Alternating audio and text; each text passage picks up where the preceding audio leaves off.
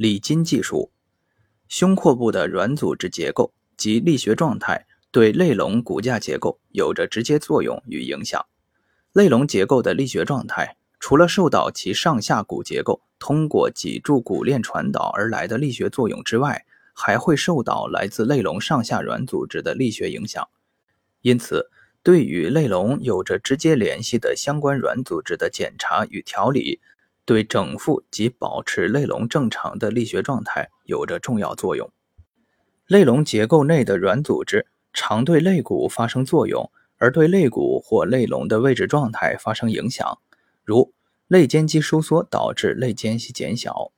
肋骨内骨结构亦常常由于其移动或翻转的位置变化，而对肋龙内软组织发生作用，导致其结构出现急慢性损伤，引发相关症状。因此，在胸廓这个重要的躯干部位，我们在强调其筋骨结构关系密切的同时，更需要相应的理筋技术准备。一、直接理筋，对联系肋龙与外界骨结构的重要软组织，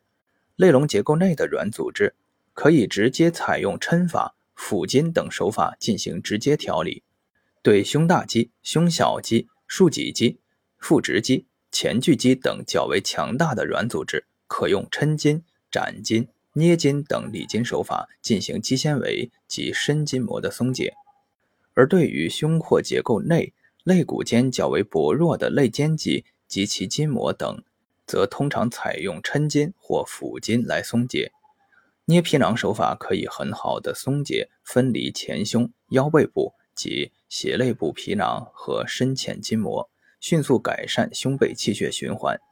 二。间接理筋，间接理筋是通过骨结构的整复过程及结果，达成相关软组织调理松解目标的过程。间接理筋是胸廓部理筋的重要方法。通过静态指推法、掌压法等正骨手法，可以直接纠正胸椎、肋骨、胸骨等可能存在的病理性移位。整体结构形变手法对肋龙整体结构有着良好的调理作用。通过推挤肋龙，使之发生弹性变形的过程，可以梳理松解胸廓内外，包括膈肌在内的软组织结构。肋龙结构的动态推摇法是调整肋龙外软组织良好的松解方法。骨盆悬移的纠正及胸椎肋龙的整复，对腰背部软组织松解有着直接理筋手法难以达成的特殊效果。是手法医疗工作者应该重视的技术方向。